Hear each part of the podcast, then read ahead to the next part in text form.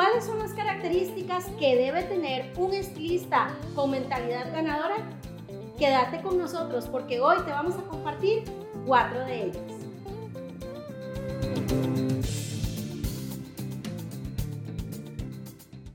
Un lunes más llegamos al número 5 y es tiempo de celebrar junto a ustedes porque sí, ya forman parte de esta comunidad de dueños de negocios de belleza que quieren ver su negocio escalar y alcanzar el éxito financiero. ¿Cómo están? Soy Erika, soy estilista, pero también soy su amiga y aquí estamos felices de compartir un lunes más con ustedes. Recuerden, este es un espacio de crecimiento completamente gratuito, donde damos herramientas para que puedas llevar tu negocio de belleza a ese éxito financiero que tanto anhelamos. Y por supuesto, comparto con cada uno de ustedes, debo contarles, ya hemos ido a varias giras donde he compartido con muchos de ustedes estilistas que al igual que yo amamos esta profesión. Ya fuimos a Cartago, fuimos al Pacífico, fuimos a Heredia, ya hemos pasado por San José también y Alajuela y espero seguir conociéndoles, espero seguir compartiendo con cada uno de ustedes.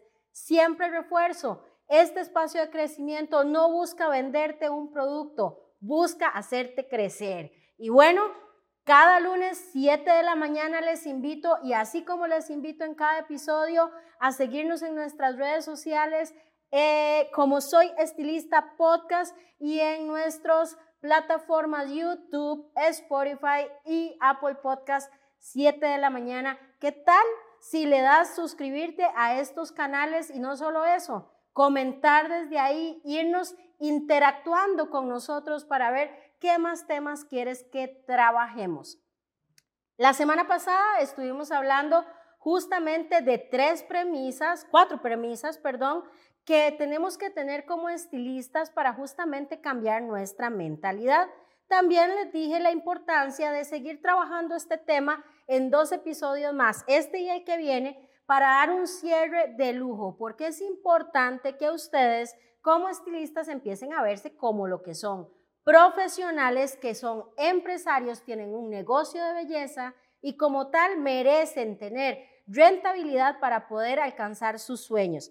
El día de hoy vamos a estar trabajando cuatro características que necesitas implementar en tu mentalidad. Y estas son características que no solo aplican al mundo de la belleza, aplican a todas aquellas personas que quieren tener una mentalidad ganadora, porque el 80% de tu éxito personal depende es 100% de la mentalidad, solo un 20% es la estrategia. Así que tenemos que enfocarnos muchísimo en eso, en la mentalidad. Así que para tener una mentalidad ganadora, iniciamos con el punto número uno debes trabajar y pagar el precio. ¿Y a qué se refiere con esto? Bueno, que el emprender en la mentalidad va a requerir un cambio de rumbo. La suerte es solo un pequeño porcentaje en el juego. Lo que se requiere más que todo es trabajo. Díganmelo a mí. Tengo más de 16 años de haber emprendido en otro negocio que también se relaciona con dueños de salas de belleza. Nosotros en ese otro negocio distribuimos productos. Y si alguien a mí me hubiera dicho todo lo que eso iba a implicar, el reto y el trabajo tan desgastante que requiere emprender, probablemente lo hubiera pensado. Hoy por hoy no me arrepiento porque estoy trabajando en algo que me apasiona. Sin embargo, requiere un trabajo muy fuerte. Y esto es algo que vos tenés que tener claro. Si querés llegar a alcanzar el éxito, tenés que pagar ese precio. Y pagar ese precio implica trabajar.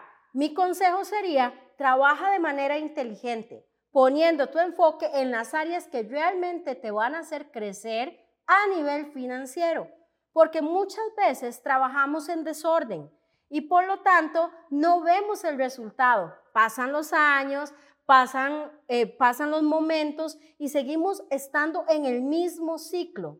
Por eso es importante transformar ese ciclo. Ahora, justamente de eso se trata la segunda parte de las cuatro características de una mentalidad de un estilista ganador y es el hecho de tomar riesgos y salir de la zona de confort. En varias conferencias que he dado cuento una historia muy interesante de un sabio y su discípulo que andaban por una zona y se encontraron con una casita y esa casita estaba muy desenfadada, estaba sucia, como que no le habían hecho el jardín. El sabio le dijo a su discípulo que fueran a conocer, porque para el sabio es importante conocer muchas zonas y entablar conversaciones con las personas. Cuando el sabio y el discípulo se acercan, se encuentran a una persona, el dueño de esa propiedad, junto con su familia. Como a los alrededores no había nada, el sabio le pregunta que qué hacían para vivir. Y este le contesta que tenían una vaquita. Esa vaquita les daba leche con la cual podían hacer queso y eso vendían y de eso vivían. Al salir el sabio y su discípulo, el sabio le dice al discípulo que vaya al día siguiente en la madrugada a tome esa vaquita y la tire por un precipicio. El discípulo se molesta y se asombra, ¿cómo voy a hacer eso? Ellos solo viven de eso. Pero tuvo que obedecer al sabio y así lo hizo. Al día siguiente fue, envió a la vaquita por el precipicio y esa familia se quedó justamente sin la herramienta con la que tenían el sustento. El discípulo se molestó y dejó al sabio. Cuatro años después volvió a visitar la zona porque sentía remordimiento de conciencia. Y en ese momento se dio cuenta que la casa que antes habían visto estaba muy arreglada, era muy diferente, la habían pintado y hasta tenía jardines. El discípulo se pensó que probablemente esa familia ya no existía más. Cuando fue y se acercó y tocó la puerta, ¿cuál fue la sorpresa? Que se topó al mismo señor con la misma familia, pero ahora eran completamente diferentes. ¿Qué fue lo que sucedió? Justamente el discípulo le pregunta al dueño de la casa, pero ¿qué pasó? Y el dueño le dice, fíjese usted que nosotros teníamos una vaquita, con esa hacíamos queso y con eso vivíamos. Pero un día esa vaquita murió y en ese momento tuvimos que poner nuestros dones, talentos y capacidades en otro lugar para buscar cómo sostenernos y nos fue mejor. ¿A qué voy con todo esto? Que muchas veces como estilistas estamos en una zona de confort. No queremos arriesgar nada. Si ya trabajamos una marca de color, ahí nos queremos mantener. No importa que exista otra de mejor calidad, con mejor ganancia. No quiero salirme de esa zona de confort. Así pasa con los locales donde alquilamos, con las personas que tenemos. Queremos estar en una zona donde nadie nos toque. Pero les voy a decir algo súper importante. El tomar riesgos es necesario para ganar. Muchas veces eso en lo que has puesto tu confianza es algo que te está impidiendo el crecimiento. Y en el viaje de el emprendimiento nosotros tenemos que saber que hay riesgos que tenemos que tomar. Así que ya vimos la número uno, que es trabajar y pagar el precio, y estamos en la número dos, que es tienes que aprender a tomar riesgos. Ojalá que ustedes estén anotando conmigo porque esto es vital para que haya una mentalidad de un estilista que quiere siempre ganar y ser exitoso. Vamos con la número tres entonces. Tener una agenda con prioridades y no con urgencias. Y esas prioridades tienen que estar muy bien definidas. Y por supuesto, hacer una muy buena gestión del tiempo. Por lo general, cuando somos emprendedores, estamos solitos. Somos todo. Y eso implica que somos, somos los que barren, los que cobran, los que postean, los que peinan, los que lavan muchas veces estamos en muchas cosas y por lo general, como seres humanos, tendemos a trabajar por urgencias y no por prioridades. Como empresaria, he tenido la oportunidad de tener muchas personas a mi alrededor trabajando. Y el principal motivo eh, por el cual no se alcanzan los objetivos es porque no se gestiona el tiempo correctamente. Pero más allá de eso, porque le doy más importancia a una urgencia que a mi prioridad.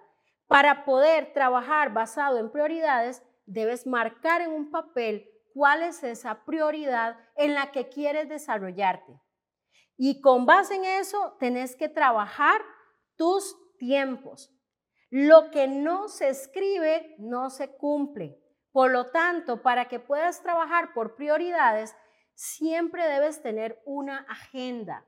Muchas veces comparto con muchos de ustedes estilistas y cuando tienen tiempos libres y tiempos muertos, invierten ese tiempo en ver redes sociales, en de repente un descanso. Y no está mal el descanso, no está mal ver la red social, pero si tienes claro cuál es tu prioridad y si tu prioridad es crecimiento, llámese profesional, financiero, emocional, quiere decir que entonces en esos tiempos vas a invertirlo en esa sana trayectoria del tiempo y de la gestión. Te doy un ejemplo. ¿Qué pasa con tus tiempos muertos? Puedes invertir en la buena lectura de un muy buen libro que te aporte crecimiento. Puedes escuchar este podcast. Puedes ver videos que te aporten valor. Gestiona tu tiempo con las prioridades. Defínelas. Número cuatro, gestiona tu mentalidad. ¿Y a qué estoy hablando de esta gestión? Acerca de la venta, acerca de los fortalezas, busca alianzas, busca sinergias con otros profesionales. Vivimos en el mundo de las redes sociales, vivimos en el mundo de que yo como dueño de sala de belleza, soy el encargado de llevar la comunicación de mi negocio. Tú eres una marca personal. De esto vamos a estar hablando en otro episodio, porque noto muchos estilistas que se ven poquito, que no quieren salir en un video. Y es hoy por hoy el tema de video, el tema de proyección, la que nos va a dar a nosotros el crecimiento. Así que estas cuatro características debemos tenerlas nosotros como estilistas para siempre llevar el éxito de nuestros negocios. Último repaso entonces, trabaja y paga el precio. Toma riesgos, sal de tu zona de confort. Ten una agenda con esas prioridades. No trabajes por urgencia. Y por último, gestiona tu mentalidad. ¿Ven qué lindo? Así de importante, así de interesante son nuestros podcasts. Un podcast que te aporta valor para que puedas crecer como profesional, pero sobre todo que tu mentalidad se transforme de estilista a empresario. Soy Erika Zúñiga, soy estilista, pero también soy tu amiga y te espero en el próximo episodio, episodio que de paso vamos a finalizar con el tema de mentalidad y te voy a enseñar que ya es hora de pensar en grande. Nos vemos próximo lunes.